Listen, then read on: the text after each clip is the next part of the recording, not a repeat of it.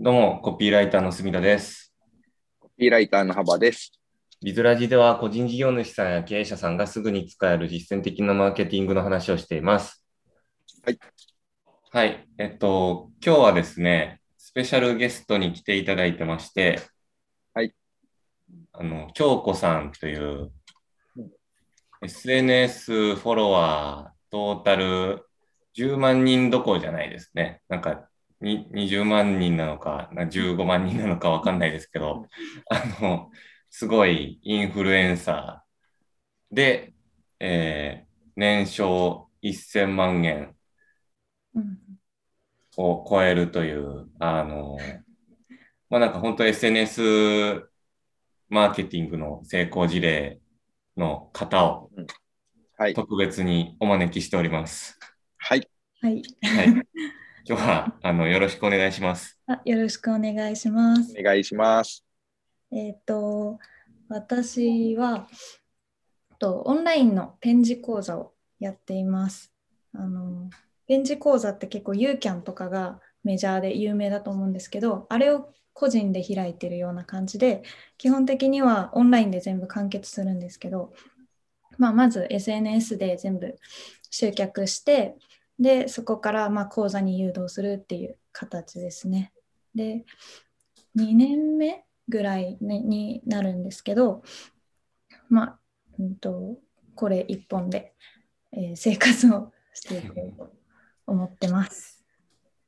はでなんい、か、すごいですよね。そ頑張っての、展示講座っていう、なんか、マネタイズの手段とかも、うんなかなかニッチだなと思うんですけど、はいただなんかよく考えてみると、ユーキャンで言うと、うなんかんペンジ講座とかって、テレビ CM とかも、なんか僕の記憶ではやってたなと思って、そうですね結構1位2位争うぐらいの人気講座なんじゃないですかね。うん。あの医療事務と医療事務講座みたいなのも結構 u キャンの中で人気ではい。あれとペン字講座が人気なイメージですね。いや、なんペンかジそん講座な文字をね。きれいにしたい人ってやっぱいっぱいいるんですね。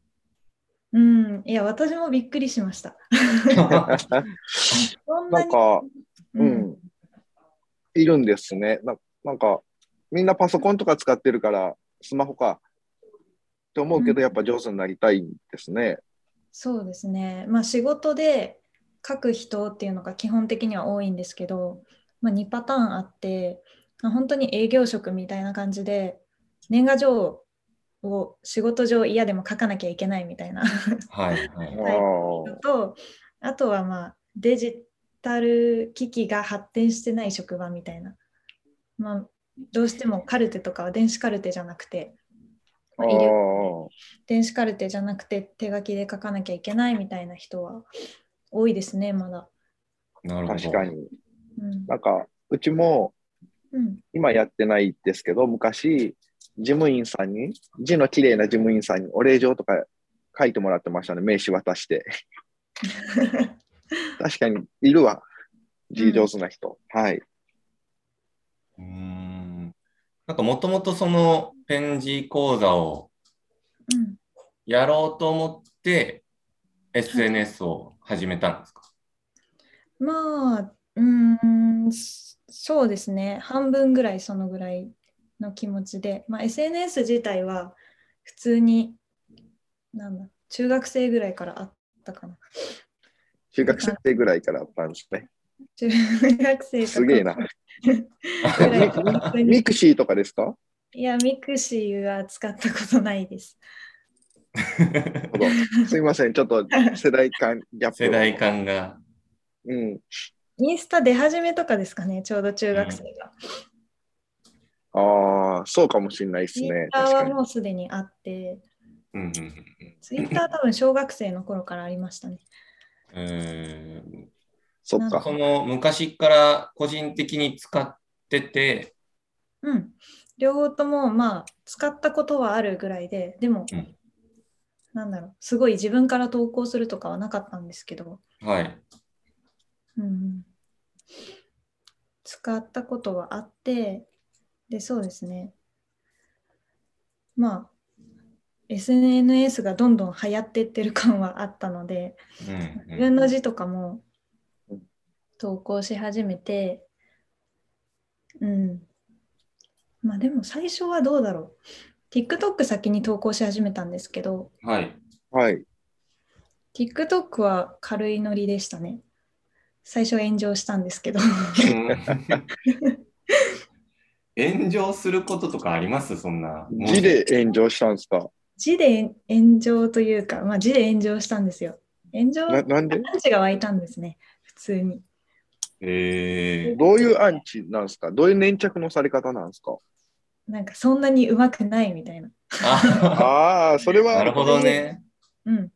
俺のが書けるぞみたいなのの、 じゃあ書いてみろよみたいな、なんか、私が言ったわけじゃないんですけど、そのフォロワー内とかで、あーそういう、そういうバズり方は簡単にできると思いますね。TikTok なるほど。うん。じゃあ僕の汚い字で、なんか、展示講座やりますみたいなうん、動 画を上げたら、どんどんアンチが湧いてきてバズるわけですね。そうですね。住田さん、ほっと下手だもんね。はい。えなるほど。ー、TikTok 上げて、まあ、炎上したのはあって、そこからインスタとかに軸足を少し移していこうと思ったきっかけとかあるんですかえっと、去年の夏、7月、8月あたりなんですけど、はい。 TikTok なくなるみたいな騒動ああああーー、ありましたありまね。し中国そうそうのアメリカが禁止してとか、はい。うんりうましんた。その時に TikTok なくなるらしいってなったんで ちょっと軸足をインスタにずらしていきましたね。うんそのタイミングでもインスタ自体はでも運用してたんですよね。多少なりとも。はい、多少、でもまだフォロワー1000人とか。あで、まあ、TikTok からインスタに動かすのはすごい難しかったですね。ああ。あ。ォロワーがうん。はいはい。なんか多分 YouTuber とかでもいるんじゃないですかね。TikTok は何十万人だけど、インスタは数万みたいな現象がそうですね。私もそんな感じでした。TikTok8 万人ぐらいで、インスタ1000人みたいな。うん。まあ、やっぱ、バズるっていうことだけ考えると、うんその TikTok の方がうん圧倒的にバズのメディアだと思う思うんですよね。うんうんうんで、インスタってどっちかっていうと、そのバズがうんぬんっていうよりかは、なんかその顧客管理というか、エンゲージメント高めていくのに適したツールみたいな感じにはなってますよね、現状。なってますね。そうですね。うん今、まあ、TikTok から移すのが難しかったっておっしゃったんですけど、京子さん。はい。 TikTok から移すのが難しい。だから、TikTok から移すのはそんなにうーんと重視せずに、インスタでフォロワーを増やしていこうと思ったんですかそれとも、頑張って TikTok から移したんですかいや、インスタで伸ばそうと思いました。なるほど。まあ、普通そうですもんね。そこからでも、え、1年経ってないけど、ボーンって増えてますよ。ボーンって。そっから結構あの早かったんですけど、まず TikTok から、うんとまあ、濃いフォロワーさんうんうんはい。だけが、まあ、インスタに来てくれたんで、比較的エンゲージが高いアカウントが出来上がって、はい。そこからは、あーああ、やっぱそこが結構機能した感じはあるんですね。その TikTok から濃いフォロワー流して、うんインスタを伸ばしていくみたいなやり方ってよく聞くんですけど。うんうん、私も多分それが良かったのかなとは思います。うーん。なるほど。あとは TikTok を先にやってた分、なんか、なんとなくこういう投稿が受けるとか、こういうのが嬉しいみたいのはなんとなく分かってたので、はいはい。そこをなんかリライトするじゃないけど、うんうんポイントだけ押さえて、まあ、インはいスタはい。をするみたいな。なるほうん、ど。そういうなんか自分のやってるジャンルで何が求められててどういうものがバズりやすいのかみたいなそこの要素というかなんか企画とかシリーズみたいなのが固まってくると結構楽は楽ですよね。そうですね。うんなんで、えっと、わかんないですけど、同じ企画とかシリーズで、うん向こうの感じでやったらの伸びるな、みたいな鉄板があっうて、んそれを繰り返してったって感じですか、そうですね。鉄板ネタみたいなのをはいはい。繰り返していきました。あとなはんかその DM とかでもうんうんリサーチはしたりしましたね。ああ、なるほど。リサーチして、その鉄板ネタにうん、行き着くまでが結構大変なのかなと思うんですけど、うん、うん。えっと、まあ、僕も今、新規でやってますけど、やっぱ、なんか最初参入したての時って、本当いろいろやってみて、うん、どんなのがバズるのかな、みたいなのが、あんまりこう、解像度高くわかんないんですね。うん、そこの鉄板ネタを見つけるまでの苦労ってなかったんですかああ、鉄板ネタを。うーんと、そうですね。なんか TikTok で結構、バーってたくさん動画出して、って感じですね。その中からピックアップしていく。で、それが、まあ、当たるわけ、必ずしも当たるってわけじゃないんで、まあ、確かにそこは苦労してますね、今でも。ああ、一応鉄板ネタがあるとしてもどんどんなんか飽きられていくじゃないですか。はいはい。うんうんうんうん なんでまあどういう見せ方をするかとか、うん。うん、そこは結構難しいです。なるほど。うん、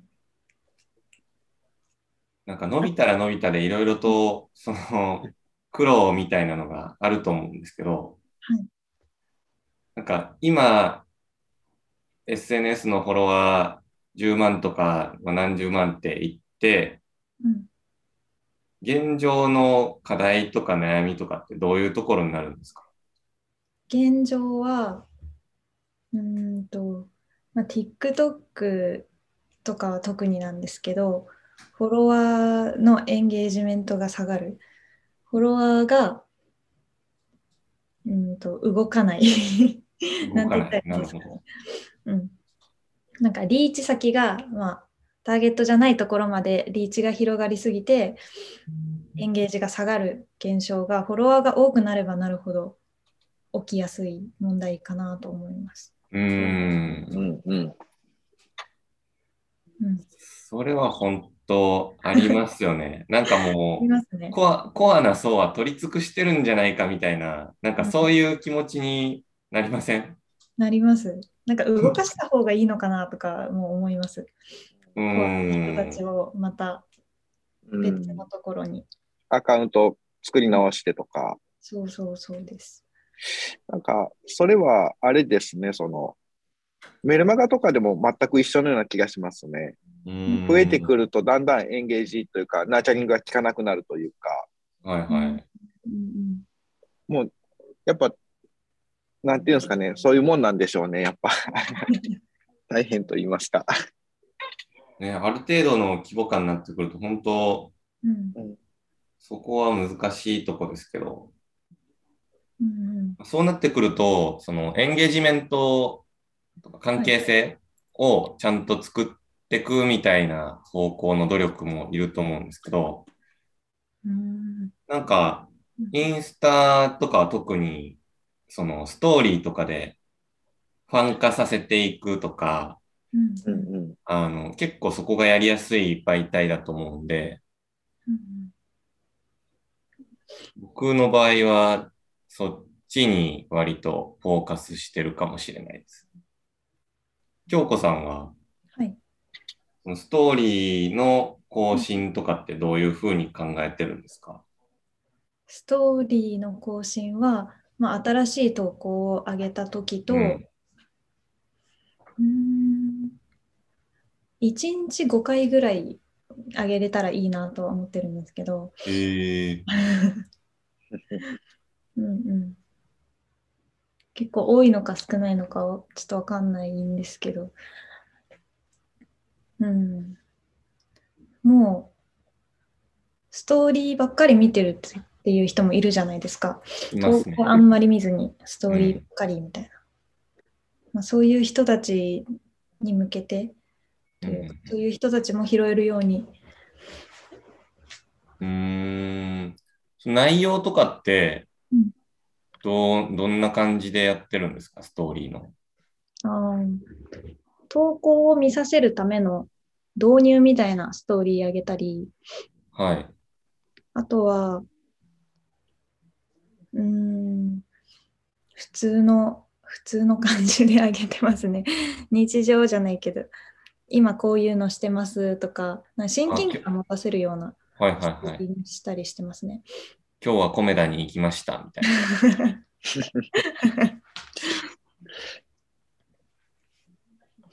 うんうん。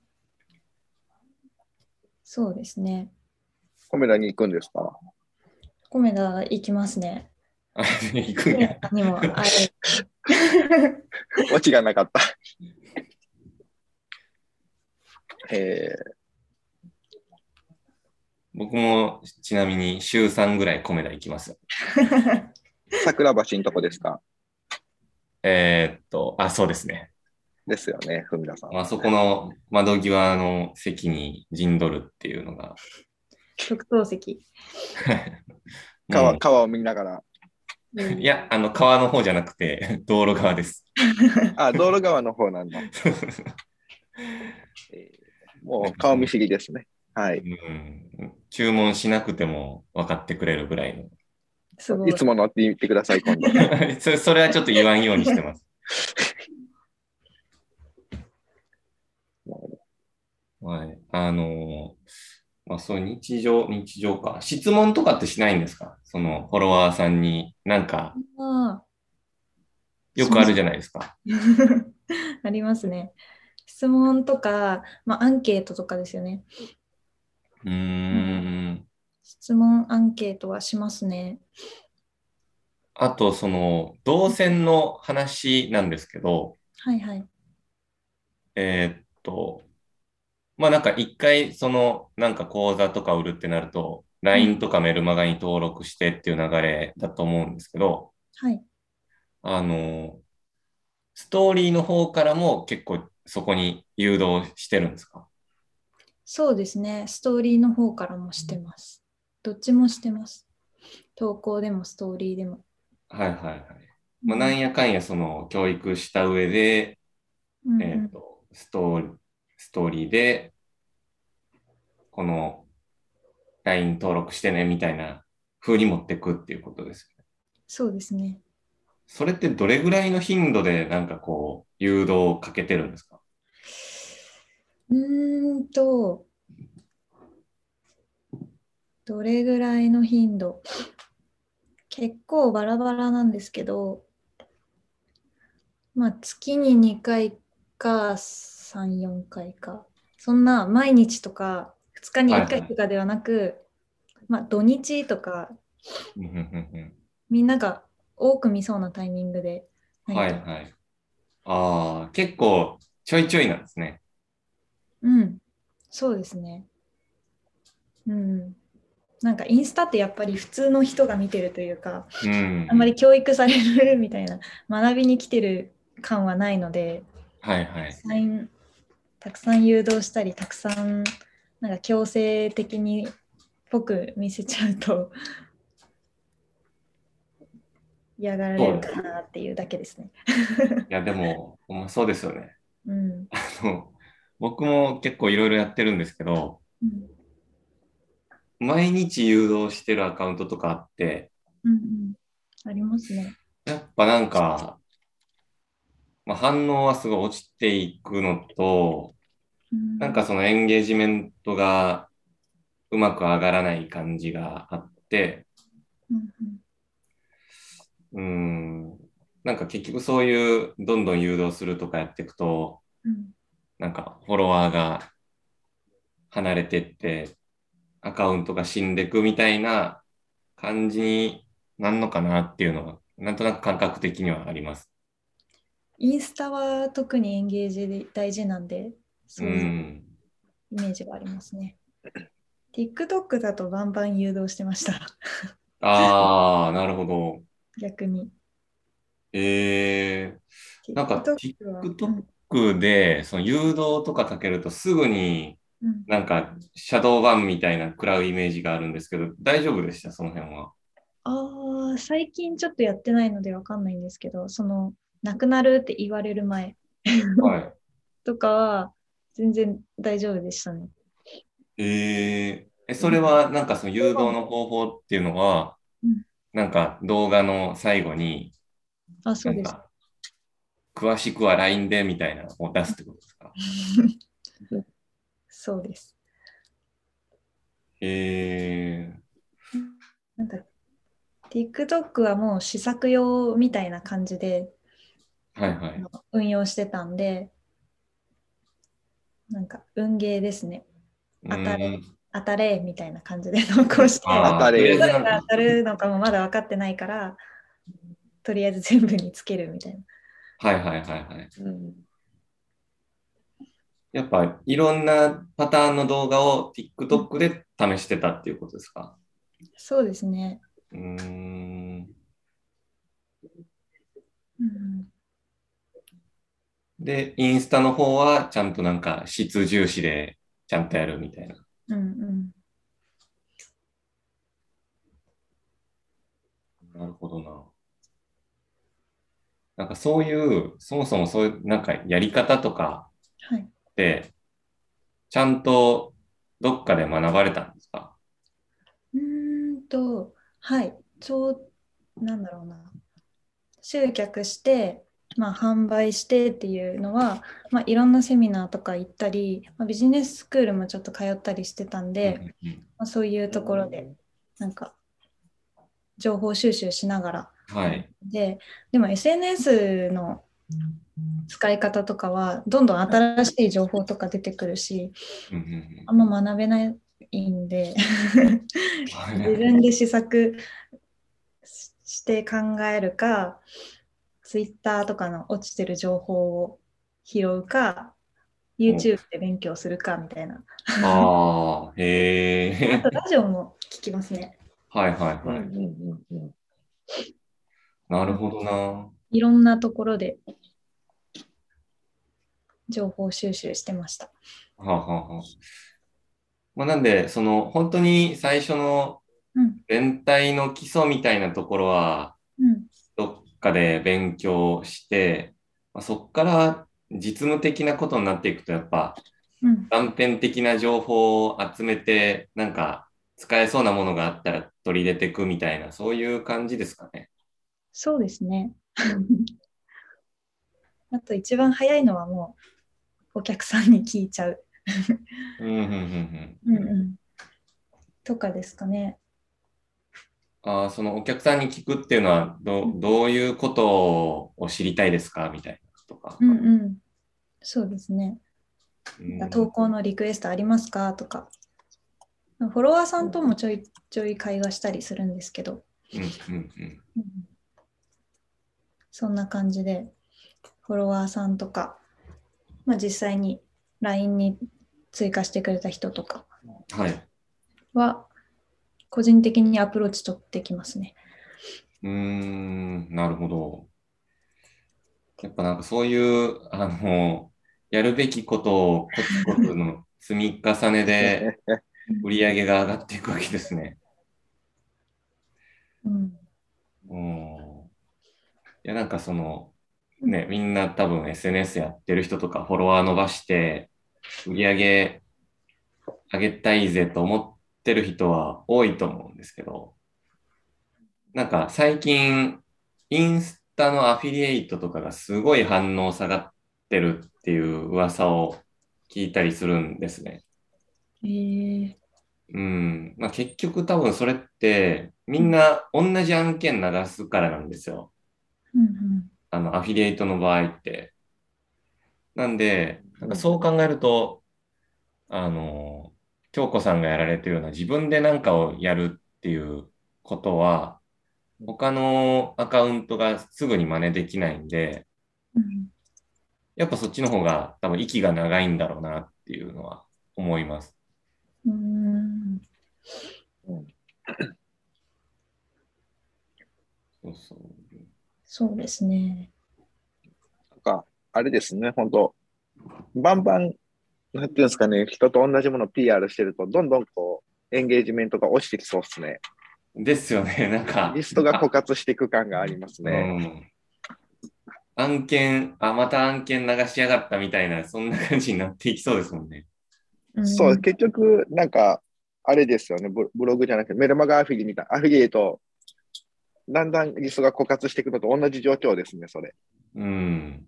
うん、でも、でもそれやっちゃう人多いんですよね。うんまあそうですね。あの、まあ一個のアカウントで、いろんな商材アフィリエイトしようと思うと、余計に頻度が増えてって、うん、 そうですね。どんどん悪循環にはまっていくっていう。うんで、そうですね。売り上げが伸びないから、また案件探しに行くっていうね。はい。うんそうですね。なんかそういう、あの、SNS のフォロワーが増えたら増えたで、結構いろんな苦労があるよっていうのは、なんか、はい。まあ、夢も希望もないですけど、知っとった方がいいのかなとは思います、夢と希望の会じゃなくなっちゃ った。まあ、大丈夫ですかねいや、でも、ある意味、あの、ゆ夢もちゃんとありつつ、現実は結構、あの、うんそんなめちゃくちゃ楽ってわけでもないよっていう話ですうね。んうんう。そうんですね。うんやっぱすごい、あの、ちゃんと、うんなんていうか、やるべきこと、ビジネスやってんなっていうのを聞いてて、 すごい思いました。まあ、そうですね。フォロワー10万になったから、もう安泰ってわけではないですよね。どんなビジネスでも。も多分そうですけど。うんうんそれこそアフィリエイトとかのなんだ依頼とかもすごい来るんではいはい。断ってますね。 ああ、それはやっぱ、他の案件とかって流したりはしてないんですかうーんとしてないですね。まあしようかなって思ったのは何個かあるんですけど、まあ、ビジネス関係のことだったりなんか筆記具とかならまあいいかなと思ってるんですけど、はい、本当はにい。関係ないようなトリートメントとか、どうなんだろう、 ちょっと全が然っかり関係ないですね。案件をこう、持ってくる、持ってくるっていうか、連絡してくる方も連絡してくる方ですね、それ。いや、本当に、なんかフォロワー1万人ぐらいいったあたりから、もうずっとそうですね。化化粧品とかもガンガン来ますね。ああ、なるほど。はい。でもそういうのはもうやらない。うん、やらないようにしてます。うんそっちの方がいいような気はし ます。そうですね。あの、ペン字で、ペン字ペン字っていうか字をきれいに書くことで、なんだっけあれ、生娘をしゃぶ漬けにしてやってください。